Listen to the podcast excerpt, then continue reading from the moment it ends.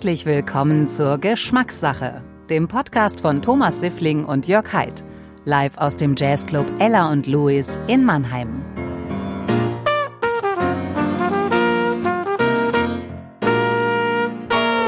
Ein herzliches Willkommen hier live heute Abend äh, aus dem Elan Louis zu unserem Geschmackssache-Podcast der Show. Und wir freuen uns, dass Sie so zahlreich erschienen sind. Und wie immer an meiner Seite der liebe Jörg Haidt, der Ihnen gleich unseren Gast vorstellen darf. Applaus.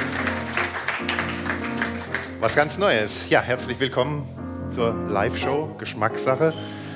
Geschmackssache ist auch so ein Motto, könnte auch ein Motto von unserem Gast des Abends sein. Denn er verbindet Bühne, Gesang, Musik, gerne mit Essen und Trinken. Menschenfreund ist er auch noch, hat er mir erzählt. Der Tisch ist gedeckt und ich sage herzlich willkommen, Marc Marschall. Schön hier zu sein. Vielen Dank. Dankeschön. Lieber Marc, schön, dass du da bist. Bevor wir mit dir äh, reden wollen, wollen wir dich äh, eigentlich erst hören. Aber die Frage äh, muss erst mal sein, was willst du denn trinken? Ich habe jetzt Also einen willst, Weißwein willst, mitgebracht. das sind zwei ganz schwierige Fragen. Du willst, dass ich was singe und auch noch antworte, dass ich was trinken soll. Das mache ich natürlich beides zusammen nicht. Also ich singe erst, rede dann und dann trinke ich vielleicht danach. Weil ich habe das zu oft probiert und es ging immer schief. Ja. Gut, Thomas, was willst du denn trinken? Ah, ich würde einen Weißwein nehmen. Ah, einen Weißwein, da habe ich einen wunderbaren trifft sich gut, Weißwein. Thomas. Würdest du dir mein Glas zur Verfügung stellen, Thomas? Na, na, ist er ja nachher, ist er ja dann Wein. Also ich habe einen Weißwein. Äh, Da ähm, steht Thomas drauf, glaube ich. kann nicht lesen, was da drauf steht. Ne? Hat meine Frau ausgesucht, ist auf jeden Fall gut. Lieber Marc, also wenn du jetzt nichts trinken willst, dann freuen, Ich wir, bleibe im Wasser. ja, dann freuen wir uns, wenn du erstmal uns Guck mal, musikalisch... so ein bisschen Dinner-Jazz für- zum, zum Wein. Während ich das äh, Wein einschenke, könntest du es... Nee, das wollte ich. Ich freue mich natürlich sehr. Er ist ein großartiger, begnadeter Sänger. Ah, ja, ja. Ja, ist so. Auch. Muss ich ruhig sagen. Ne? Und er hat sich äh, breitschlagen lassen, auf äh, Bitten unsererseits auch was mit dem lieben Daniel zu spielen, zu singen. Ja. Auf was freuen wir uns denn? I've got you under my skin.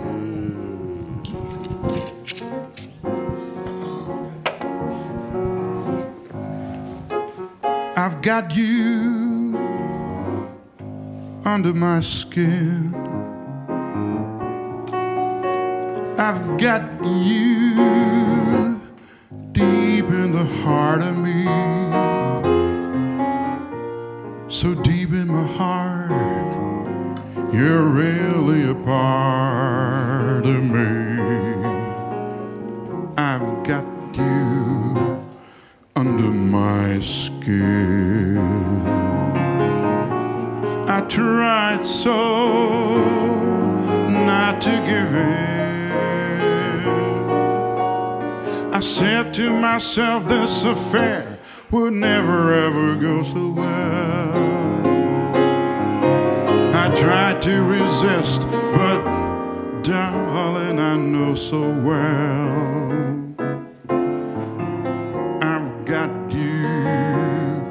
Under my skin. I'd sacrifice anything, come what might, for the sake of having you near, in spite of that warning voice that comes in the night and repeats, repeats in my ear. Don't you know, little fool, you never can win. Use your mentality. Up to reality. But each time that I do, just the thought of you makes me stop before I begin. Oh, I've got you under my skin.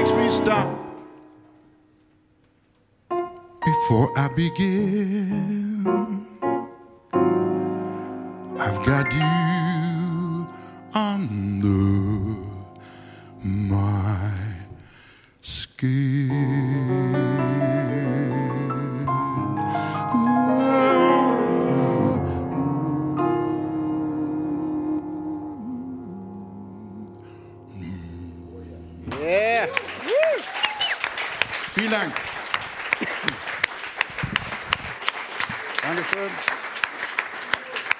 Marc Marschall, live in der Geschmackssache. So, Thomas, bevor du weitermachst, muss, Oh. ich erst mal, muss ich dir erstmal beglückwünschen zu deiner Berufswahl. Du bist ein sehr erfolgreicher Musiker. Als Gastronom hättest du es nicht so weit gebracht. Es sind ja noch zwei weitere Menschen. Daniel, was möchtest du denn trinken? Es gibt Weißwein für dich. Mal, Mir hat er aber eingeschenkt. Also, Dir hat er eingeschenkt? Ja, obwohl ich nichts wollte. Ja, siehst du? Wahrscheinlich ist es dein Glas. Verkehrte. Nein, ist nicht mein Glas. Ist dein Glas. Ja Können wir es dem was Daniel anderes, geben? Leckeres. Ich weiß nicht, Daniel, willst du was du anderes Weißwein? trinken? 3,80 Euro. Mit Ach so. Trinkgeld 5. Ja, ja Thomas, das wird, das, wird ein, das wird ein lustiger Abend für dich. Ich stoße auch mit dem Daniel an, komm. komm. Äh, Gut gespielt. Marc, keine Angst, wir haben für dich nachher auch noch ein äh, Glas, ne? aber äh, ich habe ja gesagt, super Sänger, super, super Performance. ich, äh, Gut, guter Anfang, finde ich. Ja, gut, herzlichen Dank. Gibt auch Sicherheit. ja, unglaublich. Ja. Pass auf, wir haben Die uns... Nervosität ist weg. Ich meine, nach dem Auftritt von Charlie Graf äh, muss ich ehrlich sagen, ich hätte ihm noch stundenlang zuhören können und bin sehr dankbar, dass es solche Menschen gibt, die sich so öffnen. Und das sind Vorbilder für mich. Vielen Dank. Wer es nachhören möchte, man kann online alle Folgen der Geschmackssache nachhören. Es lohnt sich wirklich nochmal da reinzuhören. Geschmackssache.de. Geschmackssache.de. Wir haben vier Themen, die wir mit dir heute beackern wollen und die werden jetzt ausgelost, Okay. damit du nicht schon vorgefertigte Antworten uns geben kannst. Ne? Du darfst aber, darfst auch reingucken. Siehst eh nichts. Darfst auch, willst du es laut vorlesen? Unser erstes Thema ist, Musik! oh, das ist mal ausgefallen. Wir machen ausgefallen. Zweites Thema, Kulinarik. oh, Wie konnte das passieren? Wie viel haben wir? vier habe ich doch gesagt. Carte Oh, Blanche. da darfst du über alles, was du willst, reden. Musik, Kulinarik, Carte Blanche. Reise. Oh. Musik, Musik, Kulinarik, Carte Blanche und Reisen. Über diese Themen werden wir uns mit dir jetzt mal unterhalten. Musik, naja, verrückt. Wie Wahnsinn. wird, wie wird man denn eigentlich Sänger, wenn der Vater auch Sänger ist? Und warum? Warum wird man Sänger? Vielleicht ist es die bessere Frage. Warum wird man Ich komme mir Sänger, vor wie im Ring hier. Einer rechts, einer links. Also, die Frage ist sehr gut gestellt. Sie klingt irgendwie so banal und man könnte sich vorstellen, dass man mir die Frage schon oft gestellt hat, aber nicht so. So plump, oder? Weil meine Antwort, äh, wenn die. Nein, nein, nein, nein, nein, das mache ich ganz im Ernst. Ich, ich habe genau zugehört. Ich bin nicht Sänger geworden, weil mein Vater Sänger ist, sondern weil die Natur mir ein Talent geschenkt hat, das ich sehr früh, früh selbst erkennen durfte. Und natürlich habe ich dann durch meinen Vater sehr früh die Faszination dieses Berufs kennengelernt. Und da bin ich auch ganz nah bei Charlie Graf, der ja erwähnt hatte, wie wichtig ihm das war, dass viele Menschen ihn erleben bei dem, was er tut, ihm zujubeln, begeistert sind, mit ihm leiden. Und dieses Phänomen, das ertragen zu können, diese Gene zu haben, sich dem Publikum so zu stellen mit sich selbst, ohne Netz und doppelten Boden, das konnte ich sehr früh bei meinem Vater erkennen und auch lieben lernen. Und ich wusste genau, ich will das auch so. Ich will, dass die Menschen an meinen Lippen kleben, mir zuschauen, mir zuhören. Und dann habe ich schon sehr früh mit sieben Jahren beschlossen, Sänger zu werden. Und seither versuche ich es und äh, bin immer noch dabei, mich weiterzuentwickeln. Und es tut mir sehr gut, muss ich sagen.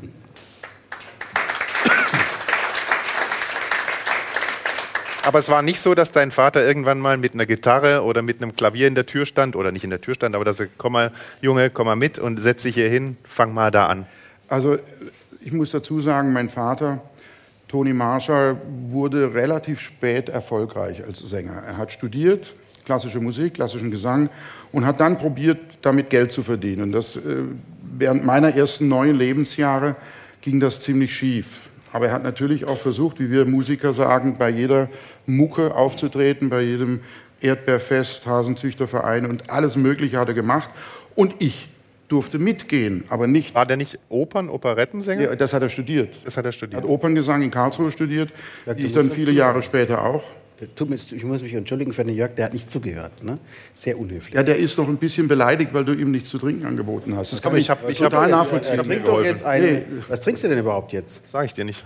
Ich kann es nicht lesen ohne Brille. Lücken! Nee, es gab Nachfragen, warum ich, Jörg Heid, Kölsch trinke, wo ich normal immer so ein bisschen wetter gegen Kölsch und ich trinke Ich es habe eigentlich mir das auch gewünscht, ja. nicht. Du hast es gewünscht eben. gewünscht, äh, ich habe es mir nicht gewünscht. Und heute trinke ich ein Pülleken. Das kommt aus Westfalen, aus dem Sauerland. Sehr empfehlenswert. Ein helles aus dem Sauerland, aus dem Hause Veltins. Ende der Werbedurchsage. So, wir sind wieder zurück hier bei Geschmackssache. Sehr verehrtes Publikum. Unterstützt Die Moderatoren sind sich mal wieder einig. Wir sind uns generell nicht Ja, einig. ich habe meine Rede nicht vergessen. Es ist interessant, dass du zum Beispiel sagst, wenn du redest über Mucke, die Klassiker reden, also für die, ne, die Klassiker reden von Mucke, wenn sie einen, einen Auftritt haben gegen Geld. Und die Jazzer reden ja von Gig. Ja. Wir haben einen Gig. Also da, da, Also es waren äh, sehr schlecht bezahlte Auftritte, die der Papa da hatte. Ich durfte dabei sein und da war tatsächlich so, er hatte meistens eine Gitarre, eine Band konnte er sich nicht leisten.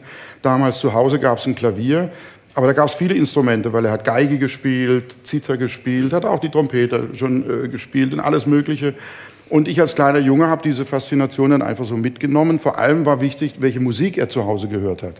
Das hat mich besonders inspiriert. Einer seiner großen Vorbilder war Harry Belafonte, Mario Lanza, Fritz Wunderlich aus der Klassik, Giuseppe Di Stefano und viele, viele große klassische Interpreten, aber auch Chansonniers, Yves Montand, Hervé Villard, Christophe. Also die, die Liste ist endlos lang. Ich bin ja jetzt auch schon ein paar Jahrzehnte auf dem Planeten und habe da äh, vieles auch bis heute mir erhalten. Und da war für mich nie eine Alternative. Also ich hat das denn gefördert? Also, er hat mich sehr früh gefördert, weil er gemerkt hat, dass ich wohl ein bisschen Talent habe. Und es gibt glücklicherweise auch Aufnahmen aus dieser Zeit, wenn ich als Sechsjähriger schon singe. Und ähm, ich habe das Niveau von damals bis heute nicht erreicht, aber das treibt mich an. Also du stehst dein Licht unter den Schatten. Ich finde, du bist einer der großartigsten Sänger, die wir in Deutschland haben. Äh, vielseitig und äh, unkompliziert, ist ja für Sänger auch immer ganz wichtig. Ne? Insofern äh, hast du dein, deinen Weg schon gemacht, deine eigene Stimme auch gefunden. Trotzdem ist es ja nicht typisch, dass man, klar eifert man dem Papa nach, aber es ist ja nicht typisch, dass man dann das Gleiche macht, machen will, was der Papa machen will und das dann auch noch gefördert wird. Insofern sind wir froh, dass ihr beide erfolgreich geworden seid. Du hast ja dann auch, bist ja auch in die Klassik erstmal eingestiegen. War das für dich nie ein Thema, anderweitig mal was zu suchen, also in der Pop-Rock-Jazz-Richtung? Also ich, ich, ich bin sehr äh, genre unbelastet aufgewachsen. Ich kann es bis heute nicht verstehen, dass man überhaupt über diese Unterschiede so teilweise sehr ambitioniert bis hin zur Aggressivität diskutiert. Weil die Freunde meiner Eltern waren auch damals schon, da war zum Beispiel gehörte Dieter Reit dazu, ganz großer Jazzpianist, der hat jede Woche Donnerstagabends bei meinen Eltern in ihrem nicht gut gehenden Lokal in Baden-Baden gespielt mit einem tollen Quartett. Auf der anderen Seite waren äh, immer wieder Studienkollegen von meinem Vater da, die an verschiedenen Opernhäusern damals gesungen haben. Die hat er dann immer vorgestellt, die haben es geschafft. Ja, die sind heute noch an den Opernhäusern und die haben sich immer gewundert, eigentlich hat dann wieder der Papa es geschafft. Also ich bin sehr frei aufgewachsen, was die Auswahl der Musik angeht. Und für mich war es immer nur wichtig, dass ich mit meiner Stimme all das erreiche, was mir wichtig ist. Menschen zu erreichen, mit unterschiedlichen Sprachen zu sprechen, mit unterschiedlichen Emotionen spielen zu können auf der Bühne. Und mich um Gottes Willen nicht festzulegen. Ich finde das grundsätzlich im, im Leben so schade, weil wir gerade in der heutigen Zeit, wir können von so vielen Dingen profitieren. Wir sind äh, vernetzt mit der ganzen Welt, mit unterschiedlichsten Kulturen. Und was machen wir? Wir bauen Schlösser um uns herum, Burgen, Mauern, anstatt dass wir uns mit voller Freude in dieses Leben, diese Vielfalt hineinfallen lassen. Und da musste ich natürlich als Sohn von einem wie damals in den 70er Jahren war das ja ein, ein Lagerkampf. Mein Vater war dann eher so ein, ein rechter Agitator, weil er die Menschen zum Schunkeln und zum Auf und Nieder und rechts und links und so weiter aufgefordert hat. Und die anderen, das waren dann die Rockmusiker, das waren die Krediblen, die waren auf der richtigen Seite, das war dann das linke Lager. Ich musste leider in meinem Leben erkennen, dass äh, es für viele, viele beschämend wäre, wenn man immer wüsste, wie sie wirklich ticken, weil auch damals schon eine Marketingstrategie in, in vielerlei Hinsicht funktioniert hat. Ich kann nur für meinen Vater sprechen. Der hat immer ein rotes Jackett angehabt und immer ein Rüschenhemd und das hat er auch zu Hause angehabt und der hat immer ein Toupet gehabt und der hat immer, der war immer so. Immer gut hat, gehabt, tatsächlich. Hat, der hat den Menschen nichts vorgespielt und das ist etwas, was ich dann als Sohn wenn ich mit dem Papa dann auch bei großen Fernsehsendungen dabei war, wo im Übrigen ja alle zusammen waren, bei Disco, äh, dann die Starparade und äh, Show Express und äh, wie die Sendungen alle hießen, dreimal neun, was weiß ich alles. Und hat man die äh, sogenannten krediblen Herrschaften dann mal Backstage erlebt und das war sehr schockierend. Und dann habe ich sie später als Kollege dann nochmal getroffen. Das war noch beschämender und äh, ich habe äh, schon oft gesagt, äh, zum Glück bin ich nicht ambitioniert, ein Buch zu schreiben, weil ich müsste mich dann sehr verstellen. Und in, dieser, in diesem Zwiespalt quasi bewertet zu werden aufgrund eines Liedes des Vaters, noch nicht mal von mir selbst, nämlich der schönen Maid, dass dann eine Gesellschaft, vor allem dann die, das Feuilleton, sich herausnimmt und meint, ja, wenn jemand so ein Lied singt, dann kann er nur bescheuert sein, dann ist er nur doof. Das aber genau die, die das schreiben, und das habe ich ja mit eigenen Augen gesehen, die haben dann beim Oktoberfest genauso in der Polonaise mitgemacht. Und das ist einfach erbärmlich. Das ist ein, ein, ein, für mich ein Outing für, in vielerlei Hinsicht, was unsere Gesellschaft insgesamt angeht. Äh, man regt sich über Fake auf, aber am Ende muss sich jeder hinterfragen, mit wie viel Fake er jeden Tag in diese Gesellschaft hinausgeht und den Menschen etwas vorspielt, bis hin zum eigenen Partner und der eigenen Familie. Und da bin ich sehr geprägt, das merkt man auch jetzt. Ich, mein Puls geht mal wieder hoch, weil mich dieses Thema zutiefst erschüttert und auch immer wieder noch verletzt muss ich wirklich sagen. Es ist immer noch schwierig. Das ist natürlich auch ein deutsches Phänomen, wenn man nach Amerika geht. Äh, da werden die Genres, wie du richtig sagst, überhaupt nicht kategorisiert oder wen, ja. deutlich weniger kategorisiert, äh, als es in Deutschland ist. Trotzdem hast du deinen Weg ja gemacht, bist erfolgreich geworden und bist glücklich auch damit, Gott sei Dank. Ne? Ja, es ist ein, äh, ja, das ist die, die Frage ist, es bleibt immer so. Guck mal, ich komme heute hierher als Mark Marshall und am Ende des Tages reden wir über Tony Marshall. Und ich finde das auch in Ordnung, das ist mein Papa und ich würde den Teufel tun, meine Herkunft zu verleugnen. Das hat man mir nämlich auch mal ein paar Jahre versucht nahezulegen. Ich soll auf keinen Fall den Namen des Vaters annehmen. Das würde mir nur schaden. Auch das ist ein Phänomen. Ja. Die Hochschule in Karlsruhe wollte mich nicht nach einer bestandenen Aufnahmeprüfung aufnehmen, weil sie gesagt haben, wir wollen nicht noch einmal einen Tralala-Sänger ausbilden. Wow. Und dann, und dann sagst du mir, ich habe meinen Weg gemacht und bin glücklich damit. Es ist ein täglicher Kampf und eine tägliche Rechtfertigung, weil die Menschen einfach ganz, ganz viele sind einfach nur dumm.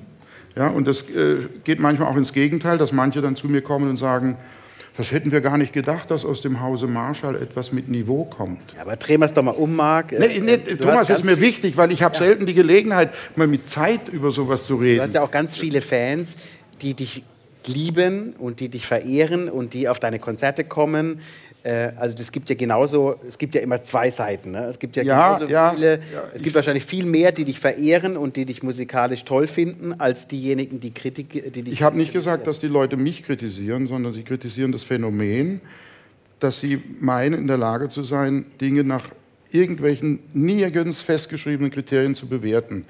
Und ich finde, wenn wir alle vor unserer eigenen Haustür kehren und auch mal akzeptieren, dass in, gerade in einem Festzelt, ich muss das einfach nur mal äh, strapazieren, ich habe da Sachen erlebt, da stehen plötzlich zwölf Nonnen auf dem Biertisch und daneben sind Ärzte, Anwälte, Müllmänner, ehemalige Häftlinge, ich sage es wie es ist, und die sind dann plötzlich eine Einheit.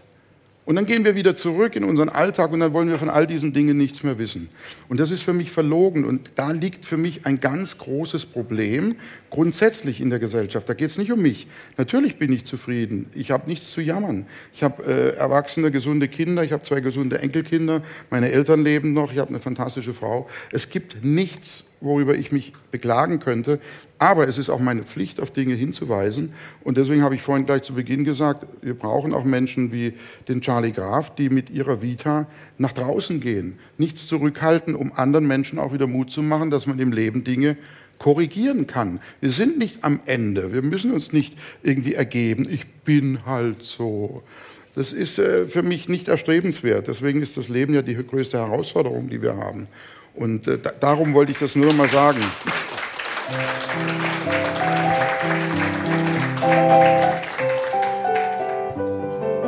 So, Daniel hat die Uhr im Blick. Auch wenn er uns ermahnt, noch eine Sache äh, äh, würde mich interessieren. Was wäre denn deiner Meinung nach ein Lösungsansatz? Wie treten wir denn in den Dialog mit denen, die vielleicht nicht ehrlich sind und die gewisse Sachen kategorisieren, vorverurteilen? Gerade in, der, in unserer Branche, in der Musikbranche, wie würden wir es denn schaffen? Was wäre denn ein Tool, zu sagen, wir schaffen ein, ein Umfeld, wo sich so Leute mal gegenseitig die Meinung sagen können und danach vielleicht auf, eine neutral, auf einer neutralen Ebene wieder neu anfangen können? Sehr guter Ansatz, überhaupt über Lösungen grundsätzlich zu sprechen. Ich bin für Kommunikation und ich bin genau für den angesprochenen Dialog.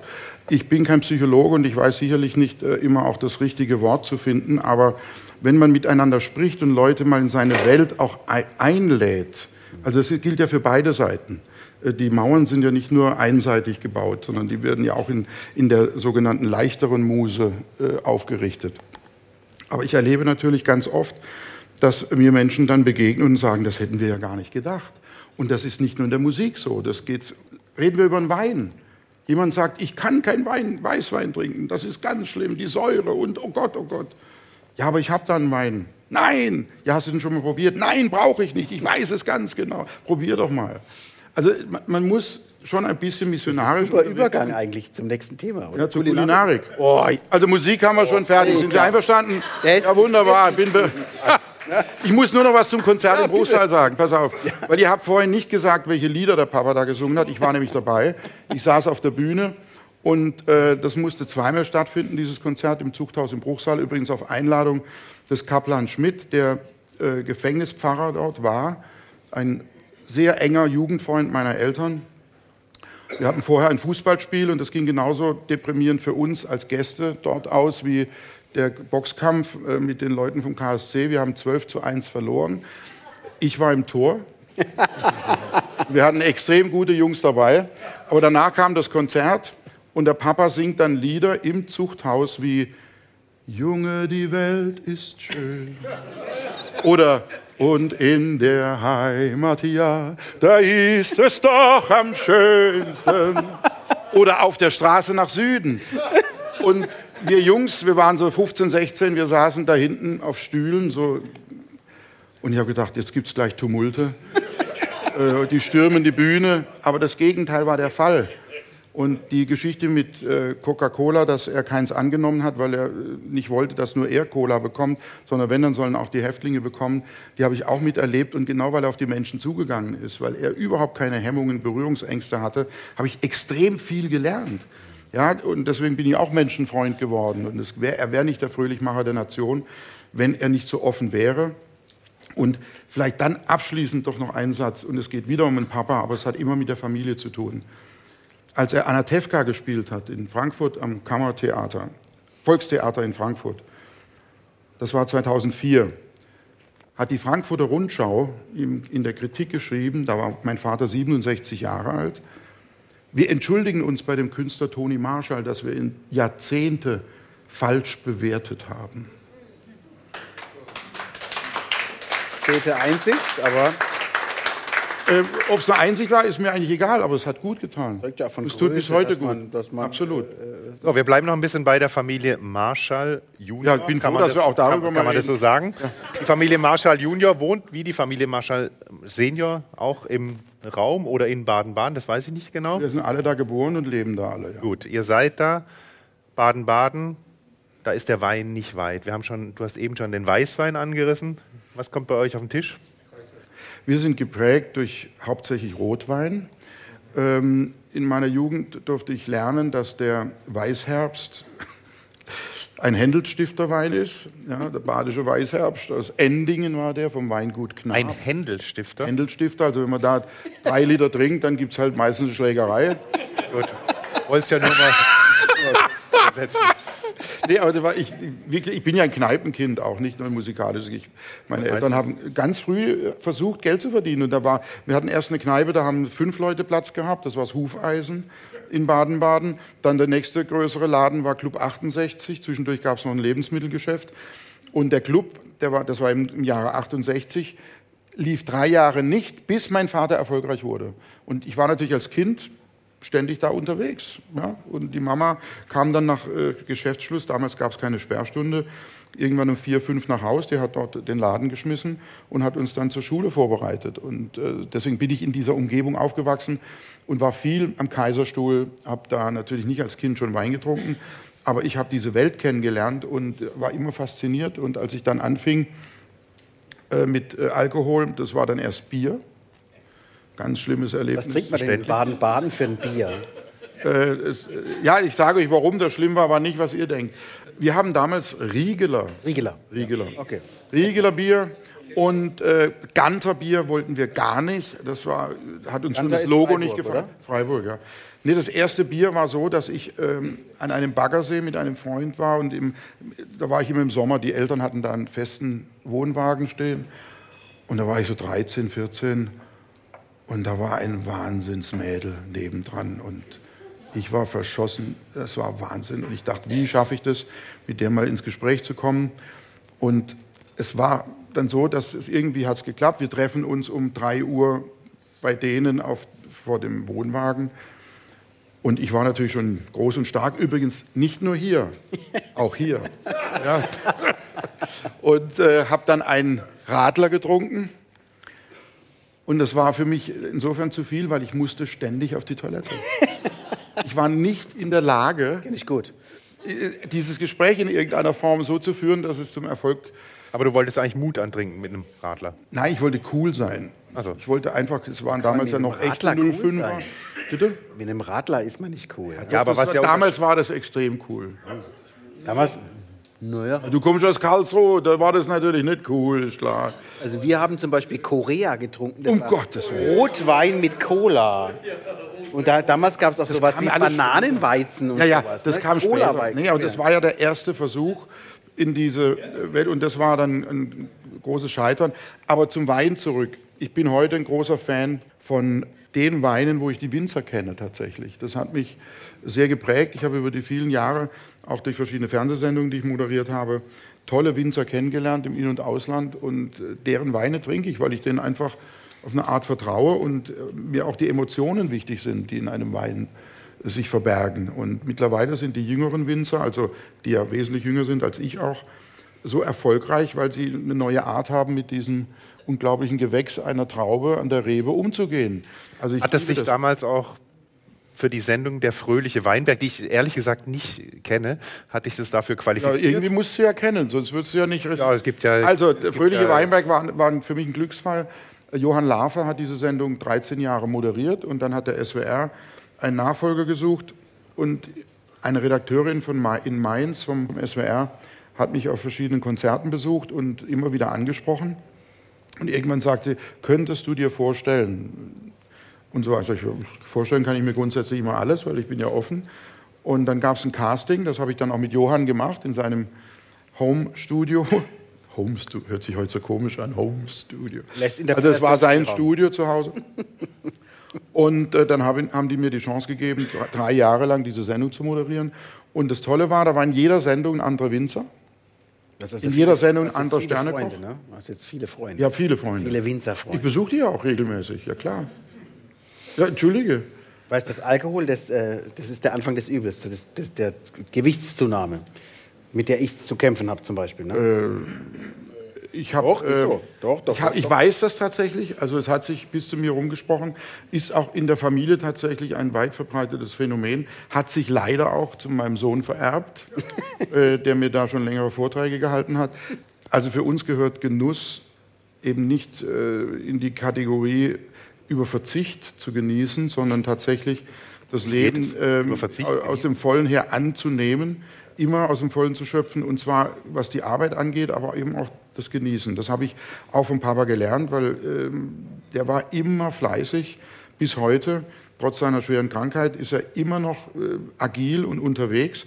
Aber wenn er dann da saß und hat sich's gut gehen lassen, mit dem Unterschied nur, dass er kein schlechtes Gewissen hatte, wenn er länger geschlafen hat. Jetzt Das redest du aber schon wieder über deinen Papa. Wir wollten ja über deine, deine Gewohnheiten des Trinkens reden. Ja, die sind eben, ich weiß nicht, wie es bei euch ist, aber die haben bei mir eben ganz viel mit meinen Eltern zu tun.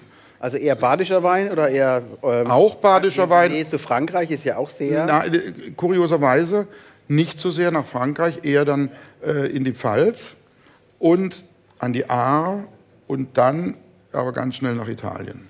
Ähm, Das ist übrigens ein Wein MK Quadrat vom Michael Mayer, den ich äh, auch persönlich kenne.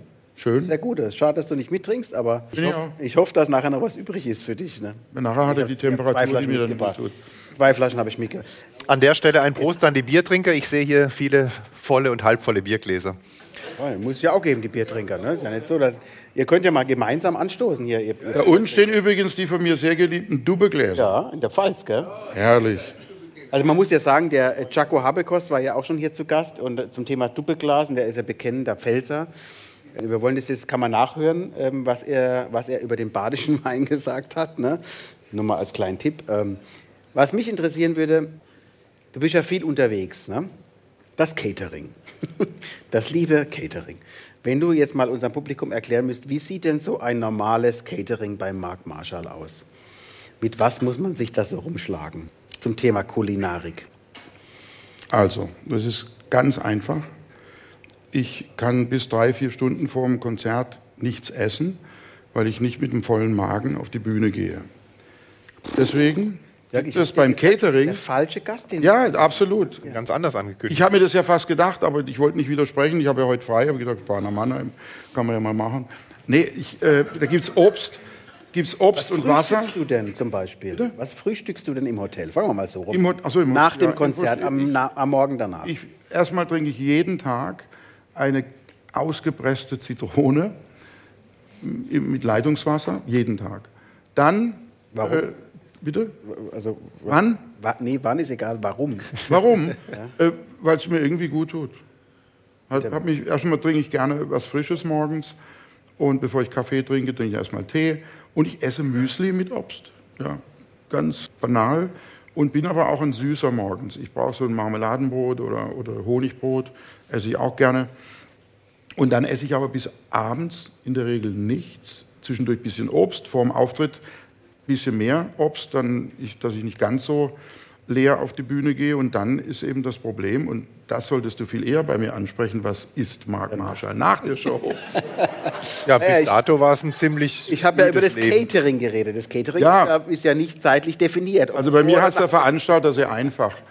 Ähm, Italienisch. Es gibt keine große Liste. Ich habe, da, da ich ja viele Jahre Veranstaltungen gemacht habe, äh, habe ich teilweise Catering-Listen von Kollegen und Kolleginnen gelesen, wo ich dachte, hm, bin ich mal gespannt, ob die das alles essen. Äh, meistens blieb es unberührt. Aber das ist wieder eine andere Sache. Nee, das Problem ist heutzutage, dass man in Hotels kaum noch was bekommt, wenn man dann da ankommt nach dem Auftritt. Und äh, da muss ich mich schon auch ein bisschen in Verzicht üben. Das ist so. Und manchmal nehme ich mir auch was mit. Und auch nicht zu selten isst man dann Dinge, die man nicht unbedingt dann noch mal um 23 Uhr oder 24 Uhr essen sollte. Also nach dem Konzert esse ich gar nicht, lustigerweise. Ich esse lieber vorher, ja. Ja, nee. Jeder mit vollem Magen auf die Bühne. Ja. Mhm. Vorlieb eigentlich italienisch, Kohlenhydrat. Ja, nee, Aber als Sänger ist es bestimmt noch mal was anderes. Als weiß ich nicht. Ja. Also es, ich glaube, das gibt keine Regel. Da gibt es ganz unterschiedliche Bedürfnisse. Das ist ja auch einer der wichtigsten Punkte, finde ich, grundsätzlich, dass man herausfindet im Leben, was einem gut tut. Und wenn man dem nicht zu, zu oft entgegenwirkt, dann kann man eigentlich ganz gut so durchkommen. Meine Mutter sagt immer, alles in Maßen. Was ist denn deine Lieblingsspeise? Pasta. Pasta. Ja. Pasta? Kann man In allen Variationen. Also ich bin, ich bin kein guter Koch, aber ich kann gut improvisieren. Das heißt, alles, was irgendwie dann zur Verfügung steht, wird bei mir dann, und ich liebe es, vor allem viel Käse, viel Parmesan, Knoblauch, scharf, Und ein bisschen Olivenöl und fertig ist die. kann auch sein, ein bisschen Olivenöl natürlich. Wenn ich keins da habe, dann halt weniger. So kann auch mal ein bisschen Butter sein. Also darf schon schmecken. Also schon auch italienisch geprägt eigentlich. Ja, ne? ja. Wenn man jetzt nach Baden-Baden dich besuchen würde, wo würdest du uns äh, denn ausführen als Tipp? Wo würden wir zusammen hingehen? Also ich habe erst vor wenigen Tagen meine erste Martinsgans gegessen und das war im Auerhahn, Gasthof Auerhahn, auf dem Weg zur Schwarzwald-Hochstraße. Badisch, gut, badische Küche. Und dann, äh, das ist jetzt eine ganz, ganz gefährliche Frage, weil ich bin Baden-Badener und ich gönne ja jedem Gastronomen, der sich da engagiert, auch einen, einen vollen Laden. Aber ich bin gar nicht so viel da unterwegs. Ich bin, wenn dann italienisch bei Da Michele in Baden-Oost beim Bahnhof. Ansonsten sind mir die Essen, die ich zu Hause so habe, am allerliebsten. Ich habe jetzt äh, im letzten ein, dreiviertel Jahr 151 Streams gemacht und davon bestimmt 140 Mal danach zu Hause gegessen. Und äh, das war sehr spannend und kreativ, weil ich gehe nicht so gerne weg. wenn Wer hat gekocht danach? Sowohl meine Frau als auch ich. Auch René, muss man. Auch mal der Pizza Nee, mein Pianist. mit ein paar Schachteln vorbeikommt? Nicht, nee, um Gottes Willen. Ne? Nee. nee Soll auch ich- gute geben.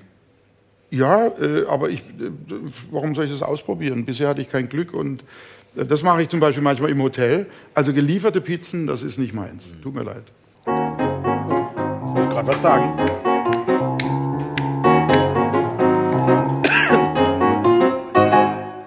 Also nochmal gelieferte Pizzen. Pizzen müssen natürlich, wenn sie aus dem Ofen kommen, eigentlich sofort gegessen werden. Da bin ich völlig bei dir. Ne? Auf der anderen Seite muss man jetzt zum Thema Pizza sagen, wenn man eine selbstgemachte Pizza hat, also oder andersrum gefallen, gelieferte Pizza gegen selbstgemachte Pizza. Ne? Und die selbstgemachte Pizza schmeckt meistens am Tag danach Weil es auch keine richtige Pizza ist. so. Willst du sagen, dass meine, Mutter, Pizza, dass da- meine Mutter keine richtige Pizza gemacht hat früher? Also die Denk selbstgemachte, mal drüber nach. selbst die Pizza meiner Frau im Ofen am Tag danach schmeckt besser. Selbst die Pizza, mein kann man- Ist sie, glaube ich, nicht mehr da, aber ist okay. Vielleicht können wir das selbst rausschneiden. Aber das, ich sehe schon, das seht ihr anders. Ja, ich bin da ein bisschen kritisch. Finde ich da noch Mitstreiter, die das auch so sehen? Das freut mich, ne, wenigstens einer. Einer, okay. Liefert deine Frau ihm die Pizza, oder? Ja, wir haben so- verstehen. Wir haben ein ganz neues Gewerbe. Da soll es denn noch besser sein. Das wäre doch mal ein Geschäftsmodell, ne? Das ist gut, wir sollten eine Firma aufmachen, ne? Alte Pizza. Pizza am Tag danach. Alte Pizza. Pizza für den Tag danach oder sowas. Ne? Sifflings alte Pizza. Persönlich von der Frau. Das kann man aber falsch verstehen. Sifflings alte Pizza. Also ist die Frage, wie du das betonst, ne? lieber Marc. Ne? Wo sind wir denn? I wish. Das artet ein bisschen aus. I wish. Äh, Wir sind bei der Wunschkategorie. Du bist dran, glaube ich. Ne? Oh, Sehe ich jetzt das kannst richtig? du über was reden? Also ich wollte gerne die Gelegenheit nutzen, heute Abend mal über meinen Papa zu reden. Ha! Nein, Dafür, dass du noch keinen Alkohol getrunken hast, bist du schon ganz schön gut drauf. Ey. stell dir vor, Alter, das soll's geben. Alter Falter, du hast früh angefangen. Ja, Auch ein Glas Wasser. ich bin mal in den Zaubertrank gefallen, weißt du? nee, was heißt Themen? Mich beschäftigen so viele Dinge wie uns alle auch und ich möchte das, was uns aktuell so be beschäftigt, auf keinen Fall zum Thema machen. Viele der Dinge, die mich grundsätzlich so umtreiben, habe ich schon angesprochen. Ich glaube einfach, dass, wir, dass der Mensch grundsätzlich zu viel mehr in der Lage ist, als er sich selbst zutraut. Und damit meine ich auch diese Möglichkeit, sich weiterzuentwickeln. Und man entwickelt sich ja nicht nur selbst, sondern eben auch mit der Auseinandersetzung mit anderen, mit anderen Meinungen, mit anderen Kulturen, mit Dingen, die einem andere vorleben. Und vielleicht als Stichwort, ich habe im, im März als äh, einer der Gesichter von der Internationalen Stiftung gegen Rassismus eine 144 Stunden andauernde Nonstop-Mahnwache gehalten im Rahmen der Internationalen Wochen gegen Rassismus. Und da habe ich gemerkt, dass ich viel zu wenig über dieses Thema weiß. Ich habe über 90 Gesprächspartner gehabt, unglaublich tolle Kolleginnen und Kollegen aus unterschiedlichen Bereichen, Menschen, die sich in Institutionen engagieren, äh, Schauspieler, Sänger, Musiker aller Art, Politiker. Und im Grunde war immer das Problem, jeder hat irgendeine Geschichte, wo er sich so ein bisschen profilieren kann, wo er sagt, so geht's aber nicht. Aber wie man damit umgeht, wie kann man Akzente setzen, um Menschen vielleicht nahezubringen, über ihre Haltung nachzudenken, die vielleicht diskriminierend ist, die verletzend ist, die ausgrenzend ist, die unmenschlich ist oder wie auch immer man das bezeichnen will. Das ist für mich so, eine, so ein ganz weites Feld und das, da bin ich extrem auf der Suche nach diesem Weg. Eben, wie mache ich das? Wie finde ich den richtigen Dialog? Menschen nicht äh, von meiner Meinung zu überzeugen, sondern überhaupt mal dazu zu bringen, sich zu öffnen, sich von Gedanken zu lösen, die bei denen so fest implantiert sind, dass sie bis hin zu Gewalt und Morden führen, äh, weil das steht einfach uns Menschen nicht gut an, auch wenn es eine Menschheitsgeschichte ist. Wir werden es vielleicht nicht erleben, dass es dann mal damit aufhört, aber es lohnt sich für mich jeden Tag darum zu kämpfen, um Friede, Liebe und Respekt zu implantieren und zu in irgendeiner Form im persönlichen Gespräch, ob es im kleinsten Kreis, und da beginne ich meistens, nämlich mit mir selbst ist, wo ich mich auch immer wieder konditioniere und erinnern muss, weil ich natürlich auch da große Defizite habe und Schwächen, Dinge, die mir gar nicht bewusst waren. Und dann geht es weiter in der Familie, mit den Freunden. Das ist ein Thema, das mich sehr umtreibt, weil ich eben jetzt vielleicht auch, weil ich Enkelkinder habe und mir schon Gedanken mache, wo geht das alles hin? Wir lösen uns immer mehr von der persönlichen Kommunikation, der Blick in die Augen, der Handschlag, das wirklich Verbindliche sich auf die Schulter klopfen, sich umarmen. All diese Dinge wurden durch äh, die Krise, in der wir uns gerade befinden, noch schwieriger, aber es war auch vorher schon eine Entwicklung, die von Distanz geprägt ist und carte blanche. Ja, was ist das? Wir können gerne über viel einfachere Themen reden, gut, aber ich, ich, sehe meine Verantwortung als jemand, der auf der Bühne steht, eben nicht nur darin, äh, immer ein schönes Gesicht für die Kamera zu machen, sondern wenn ich was zu sagen habe, dann muss ich es auch sagen und nicht nur irgendwie in einem bestimmten Kreise mich profilieren. Was du ansprichst, völlig richtig, ist, dass wir verlernt haben, als Gesellschaft miteinander zu kommunizieren, in Dialog zu treten. Natürlich hat Social Media da einen großen Anteil daran, dass wir das verlernt haben, weil es natürlich einfacher ist, über einen Post äh, zu sagen, du bist blöd, als einem das direkt ins Gesicht zu sagen, dass du blöd bist. Ne? Mhm. Äh, und dann auch eine Reaktion zu, er, zu erwarten. Die Frage, die mich jetzt stellt, ist, wie schaffen wir das, wieder diesen Dialog herzustellen? Also, also ich sage dir ein ganz einfaches Beispiel. Prost. Was haben wir jetzt gemacht? Wir haben uns in die Augen geschaut. Wie oft erlebe ich das? So, Thomas. Da werde ich wahnsinnig. Und dann sage ich, könnten wir uns bitte beim Zuprosten in die Augen schauen? Könnten Sie mir bitte, bei jungen Menschen, wenn die mir die Hand geben, dann möchte ich, dass die auch wirklich mir die Hand geben und es nicht so ein Alibi eine Alibi-Begegnung ist. Und wenn jemand mit mir spricht, dann möchte ich auch, dass er mich anschaut. Dass ich in ihm ein bisschen lesen kann, aber auch, dass diese Person in mir lesen kann. Und das ist natürlich für jemanden, der auf der Bühne steht, äh, einfach gesagt, weil wir stehen halt da oben. Uns kann man sowieso die ganze Zeit anschauen. Aber ich habe auch gestern Abend nach dem Konzert gesagt, mein Anliegen ist, dass alle, die, mich, die mir begegnen, nach einem Konzert etwas mehr über mich wissen als vorher auch wenn ich keine langen Vorträge halte wie heute Abend, sondern nur indem ich singe. Und dieses sich zeigen und auch den anderen darauf hinzuweisen, das ist meine Meinung, wie ist denn deine Meinung? Wenn dann jemand eine Meinung hat und ich sie nicht verstehe, dann habe ich immer mehr in mir drin den Wunsch, erklär mir doch bitte, wie du ja, zu dieser Meinung ja, kommst. Es geht ja, wenn wir miteinander einer, in einer Kneipe miteinander äh, agieren. Aber Social Media funktioniert ja anders. Ne? Also die Leute begegnen ja. sich ja gar nicht mehr äh, physisch auf, einer, auf einem Platz, sondern Aber die, die uns begegnen, die, da müssen wir ansetzen. Also ich glaube nicht, da hast du völlig recht, äh, wir können nicht äh, jetzt mit der Gießkanne durch Social Media Welten quasi surfen und, und denken, wir bekehren da Menschen mit klugen Sätzen. Das Thema ist für mich durch. Äh, es geht wirklich nur in den kleinen Einheiten. Und das geht bei unseren Kindern los, bei den Freunden unserer Kinder, bei den neuen Generationen. Wenn uns das wirklich ein Anliegen ist, brauchen wir nicht den Zeigefinger äh, heben und sagen, ja, früher war alles besser, sondern ihnen zeigen, wie schön so etwas sein kann. Und für mich ist eines der schönsten Dinge, wenn mein Sohn mit seinen Freunden, die rufen, klingelt das Telefon, äh, Papa, wo bist du? So, ich bin zu Hause. Und dann legt er auf. Und dann weiß ich, in zehn Minuten steht er da kommt mit seinen ganzen Freunden, bevor die dann mir Hallo sagen, haben sie sich im Keller schon das Bier geholt. Und dann bleiben die bei mir drei, vier Stunden, haben irgendwie was zum Grillen mitgebracht. Und dann gibt es kein Handy, da gibt es kein, gar nichts, da sitzen wir dann sechs, sieben, manchmal drei Leute und sind nur am Diskutieren, gehen auch über die Kulinarik im Übrigen, also um wieder auf eines der Themen heute abzukommen. Dann bringt einer was Besonderes zum Trinken mit, hast du schon den rumprobiert oder da gibt es einen neuen Winzer und man redet, dann ist einer Koch davon, der sagt, ich übrigens nächstes Mal koche ich und dann reden wir miteinander und ich merke, dass es sich bei denen, mein, mein Sohn ist jetzt auch schon äh, 36, der pflanzt es weiter. Also diese Gemeinde wächst und wächst und das tut denen gut und die kommen schon freiwillig zu mir. Also dieses Öffnen als Erwachsener anstatt immer kluge Sprüche zu machen, muss man einfach dann auch zeigen, dass man Farbe bekennt und auch Argumente hat. Und das kann sich nur in kleinen Einheiten fortschreiben lassen, weil die großen Vorbilder, glaube ich, die uns das so vorleben könnten, die vermisse ich. Also ich sehe sie nicht. Und wenn ich dann denke, wie viele historische Personen, die diesen Ansatz hatten, schon aus, aus dem Unterricht schon verschwinden und wo viele Menschen, junge Menschen gar nicht mehr erfahren, wer war ein Gandhi, wer war ein Dr. Martin Luther King. Der flackerte mal wieder auf, wenn es einen Fall wie George Floyd gibt, aber dann ist er wieder weg. Das macht mir ein bisschen Angst, weil das sind schon wichtige, ganz wichtige Persönlichkeiten, die uns an Missstände, wie aber auch an positive Entwicklungen erinnern. Und das braucht man. Wir müssen uns gegenseitig immer wieder daran erinnern.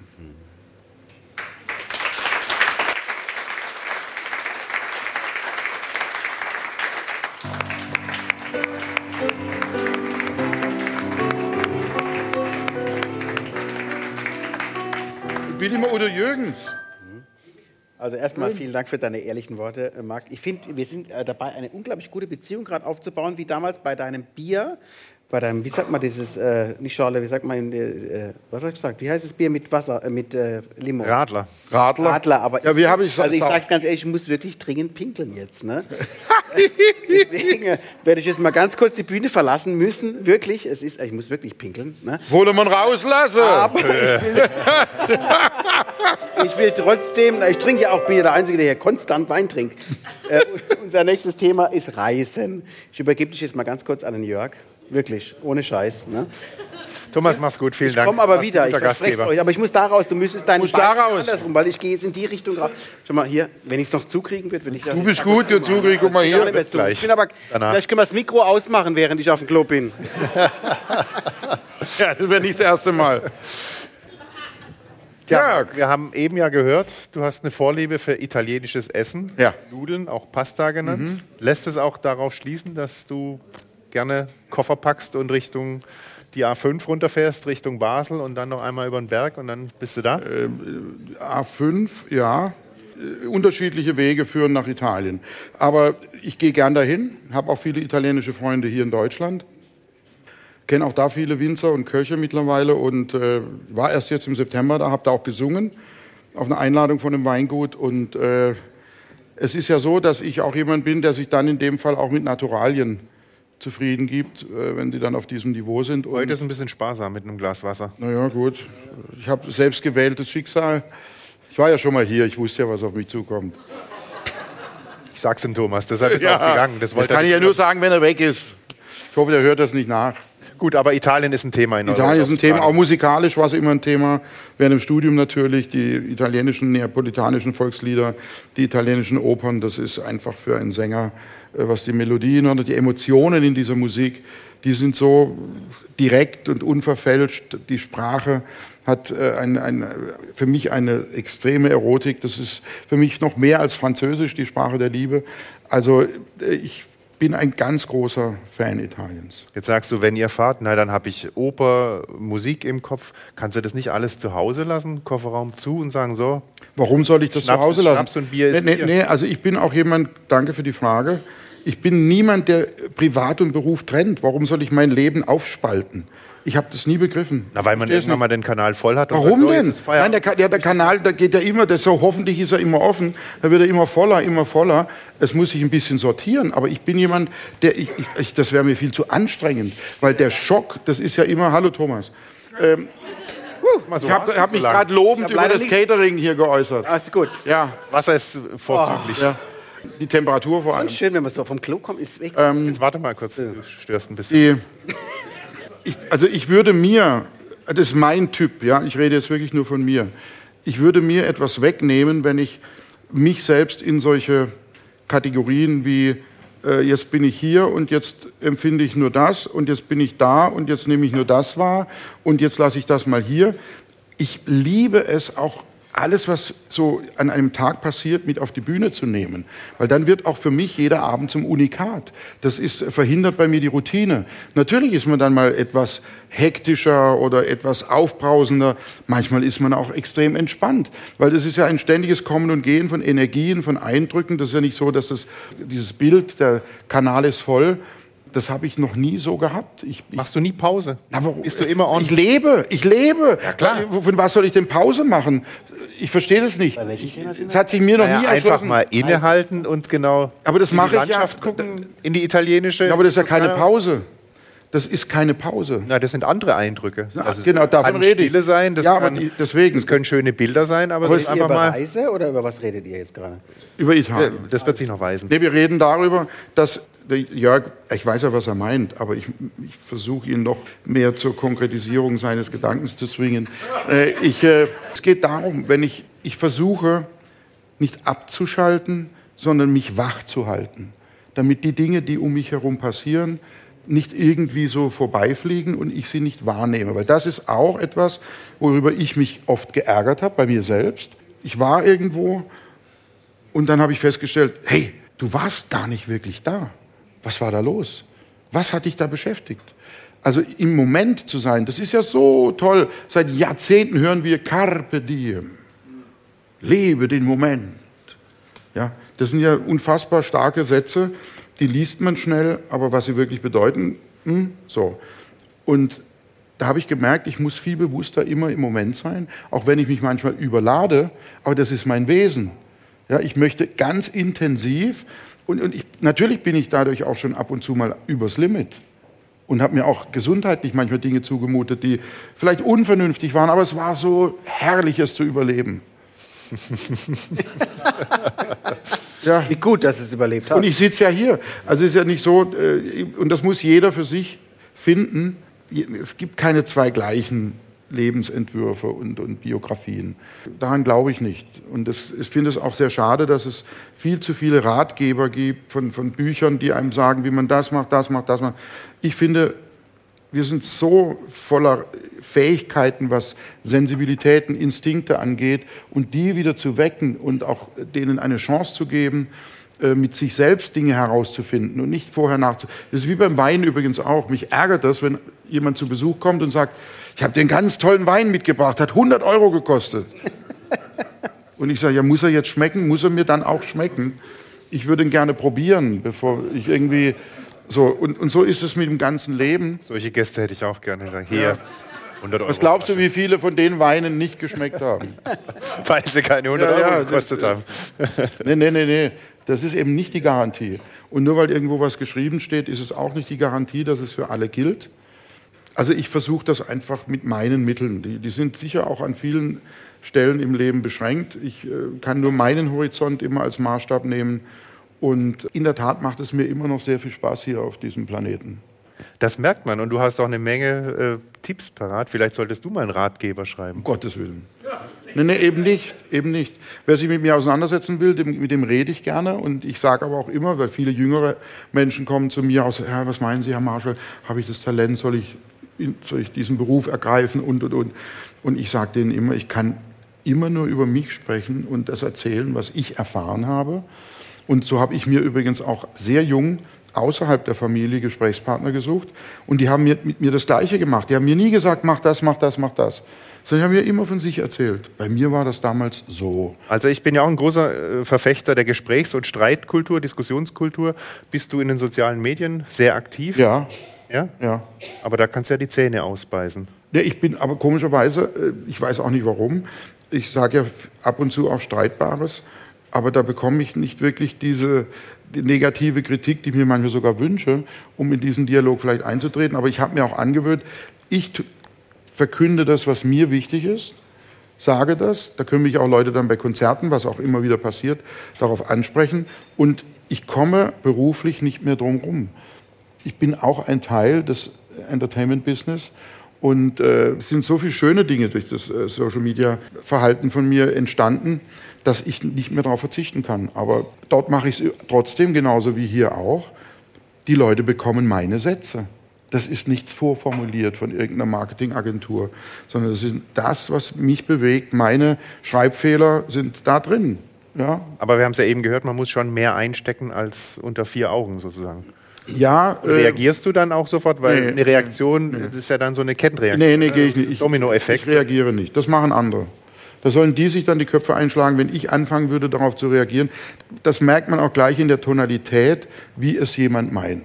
Aber ich bin mit den Fans, wenn man sie so nennen darf, mit den Menschen, die mir folgen, sehr zufrieden, weil ganz viele äh, hören mir dazu und ich erfahre auch von denen dann wieder, die mir in persönlichen Briefen dann schreiben, äh, wie sie über manche Dinge denken und das ist sehr reflektiert. Das ist nicht einfach nur da hergeschwätzt, Stammtischniveau, sondern da kommen dann seitenweise Briefe mit Schicksalen, die sich mir öffnen und das finde ich auch sehr ehrenhaft und zeigt mir, dass ich an der einen oder anderen Stelle äh, auf dem richtigen Weg bin mit dem, wie ich es mache und dass ich es nicht allen recht machen kann, das ist mir auch klar. Also ich bin wirklich ein ganz, ganz kleines Licht. Ich kann einigermaßen singen und gerade auslaufen, aber ich bilde mir nicht ein, dass ich in irgendeiner Form diese Welt retten kann.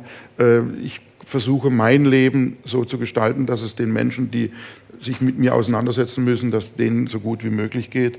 Aber mehr bin ich am Ende auch nicht in der Lage. Das, äh, wer auch immer das kann, äh, wünsche ich viel Erfolg dabei. Ich kann es nicht. Aber wir sind ja eigentlich noch beim Thema Reisen, wenn ich das nochmal erwähnen darf. Wie war denn deine Reise? oh, die war sehr erholsam. wenn du ein Lieblingsland mir nennen müsstest, wo du am liebsten in Urlaub hingehst, gibt es oder bist du so neugierig, dass du sagst, nee, ich will eigentlich so viel wie möglich auf der Welt sehen? Also es gibt kein Lieblingsland, weil ich bin nicht der klassische Urlauber. Ich bin ein Wochenendreisender, vielleicht maximal vier Tage. Das sind so meine Etappen, die ich mache, dann meistens in Städte. Und auch wenn das viele nicht verstehen können, ich bin gerne, also aus meinem persönlichen Umfeld, ich bin gerne in der Stadt Los Angeles, auch wenn sie überhaupt nicht äh, der schönen Natur im Schwarzwald entspricht. Ganz im Gegenteil. Irgendetwas ist da, was mir gut tut. Ich kann es mir manchmal selbst nicht erklären, weil die Luft ist schlecht und eine irrsinnige Hektik und ich weiß nicht was alles, aber es tut mir gut. Und ansonsten bin ich gerne da, wo die Menschen sind, mit denen ich mich gerne umgebe. Und das kann am Ende des Tages überall sein. Und da spielt natürlich dann auch das gute Essen, Geselligkeit und Wein eine große Rolle. Ich brauche keine weiten Reisen. Ich bin kein fanatischer Sonnenmensch. Äh, ich bin sowieso kein Wettermensch. Mir ist völlig egal, welches Wetter ist, weil auch da würde ich mich ja nur selbst irgendwie meiner wichtigen Lebenszeit und vor allem begrenzten Lebenszeit äh, einschränken. Ja, ich bin da sehr genügsam am Ende. Ich kann es nicht anders sagen ich betrachte das nicht als besonderen Wert, sondern das ist einfach so. Na gut, wir, leben natürlich in einer Region, die gesegnet ist, weil man ja in relativ kurzer Zeit sehr viel ja. erreichen kann, äh, gerade wenn es um das Thema Städtetrip geht. Äh, vielleicht nicht Los Angeles, das ist äh, schon. Wie also, gehst du denn, nochmal eine andere Frage, wie gehst du denn mit deiner Stimme um, wenn du viel unterwegs bist? Weil eine Stimme ist ja ein sehr sensibles Organ. Ja, ich gehe gar nicht mit der Stimme Hast um. Hast du das Talent, dass du da nicht drauf achten musst? Ich, ja, ich, hab, ich achte nicht auf die Stimme, weil meine Stimme ist mein bester Freund. Sie achtet auf mich und ich habe toi toi toi noch nie abgesagt in meinem Leben. Ich kenne diese Schwäche nicht und ich habe allerdings auch festgestellt, wenn man etwas sehr lange richtig macht, dann hilft es, weil am Ende sind die zwei Stimmbänder zwei kleine Muskeln und wenn man die richtig trainiert, dann sind sie sehr zuverlässig. Wenn man fahrlässig mit denen umgeht, dann kann das natürlich auch schnell nach hinten losgehen. Ich genieße jeden Tag. Ich stehe morgens auf und fange an zu singen. Das ist wirklich so. Und äh, habe mich schon so oft bei meiner Stimme bedankt, weil es ist wirklich für mich mein bester Freund, der niemand kennt mich so gut wie meine Stimme. Meine Stimme transportiert, und das ist auch Italien, die drücken das so schön aus, portare la voce sull'aria. Also man trägt die Stimme auf der Luft. Und wo kommt die Luft her? Aus dem Innersten.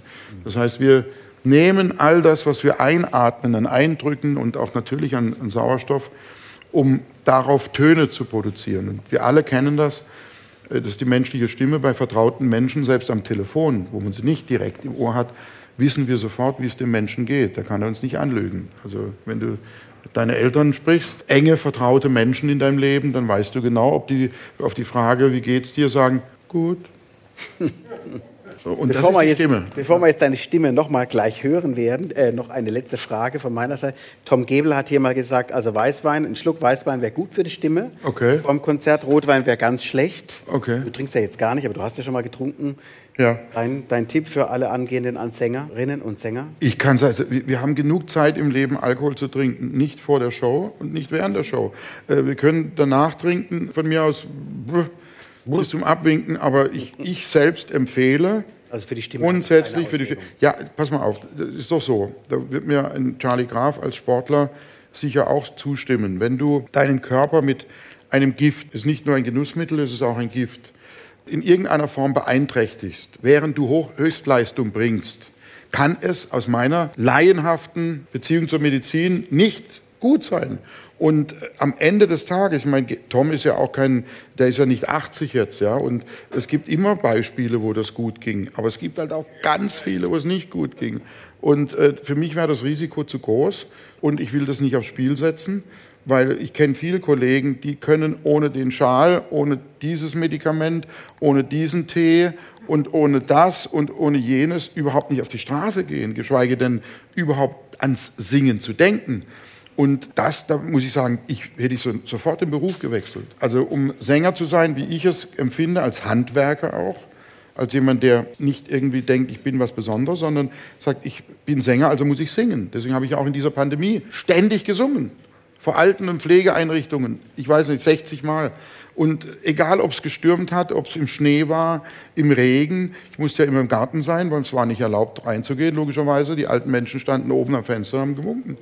Und ich war da draußen, ich habe gefroren wie ein Schneider und, und habe es trotzdem gemacht. Und ich wurde nie krank. Komisch. Der Herrgott hat es gut mit dir gemacht. Ja, weil, Thomas, äh, das wird ja auch oft zitiert, wenn man etwas mit Leidenschaft und mit Liebe tut und aus Überzeugung, dann vergisst man ja auch viele Dinge. Und das weißt du auch. Du bist bestimmt schon ganz oft auf der Bühne gewesen oder auf dem Weg zur Bühne gedacht, das kann heute nicht gut gehen.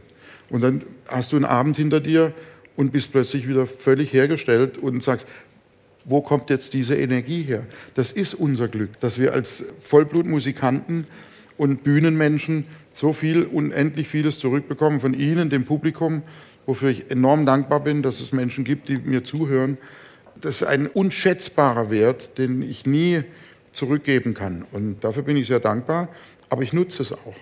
Wir sind sehr dankbar, dass du heute gekommen bist, so ehrlich mit uns geredet hast. Lieber Marc, und wir sind sehr dankbar, dass wir auch noch was von dir hören dürfen.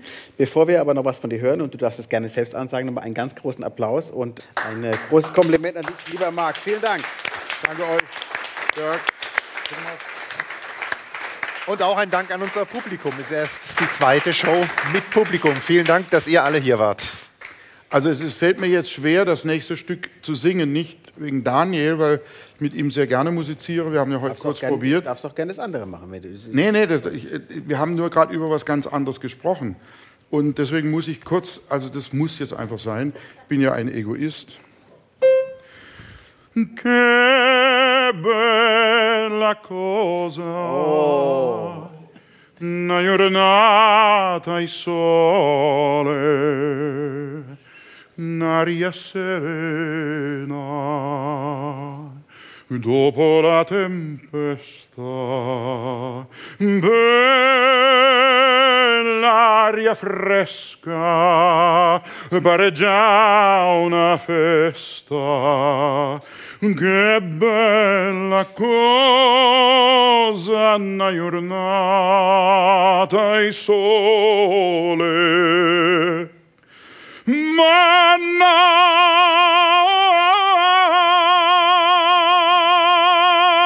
sole più bello in me, oh sole mio, stai in fronte a te, oh sole,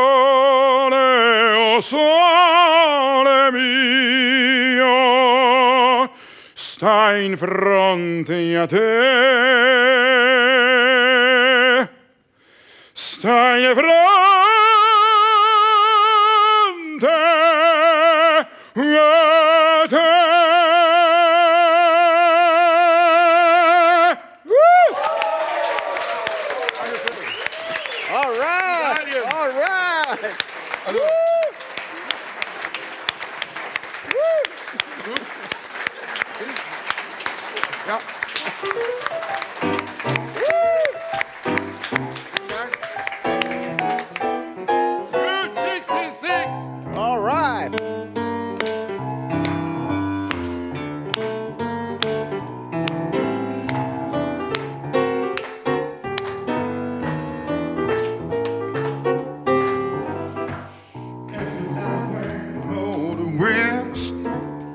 Have a seat. Travel my way. Take my seat, that's the best. Get your kicks on Route 66. All right. Uh-uh, it winds from Chicago to Los Angeles. More than 2,000 miles on the way. Get your kicks on Route 66. Now you go through the Louis, Joplin, Missouri, Oklahoma City looks mighty pretty. You see Amarillo, of New Mexico, flags of Arizona. Don't forget Winona, uh, Kingman, Barston, San Bernardino. Won't you get here to this timely tale when you make that California trip? Get your kicks on, on, on Route 66. Daniel on the piano, yeah. All right. All right.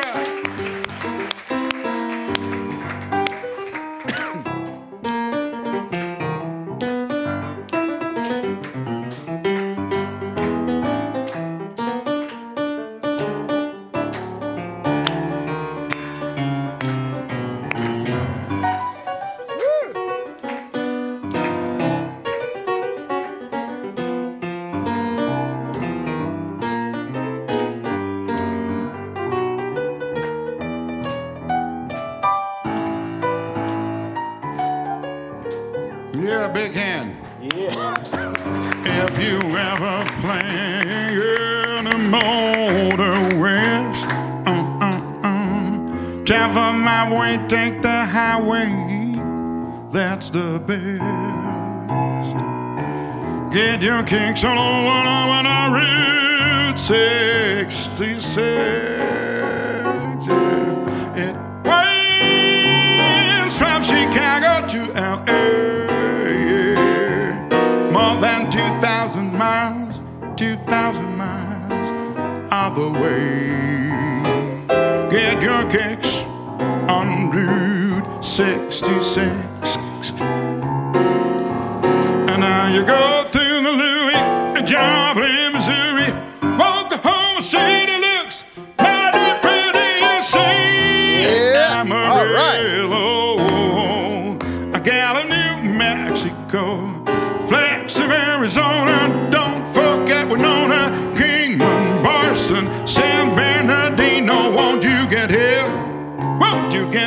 this timely tip? when you make that California trip.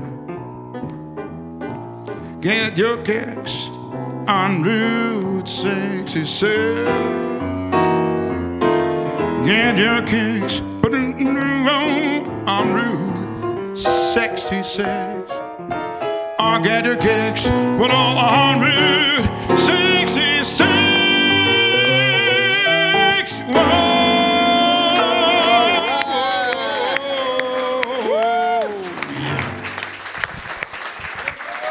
Dankeschön. Daniel, Marc Marschall, vielen Dank. Daniel Brandl, Thomas Siffling, Jörg Heid, vielen, vielen Dank. Geschmackssache. Vielen Dank. All right. Bisschen ver- Das war die Geschmackssache, der Podcast von Thomas Siffling und Jörg Haidt. Mehr Geschmackssachen im Netz und auf allen gängigen Streaming-Portalen.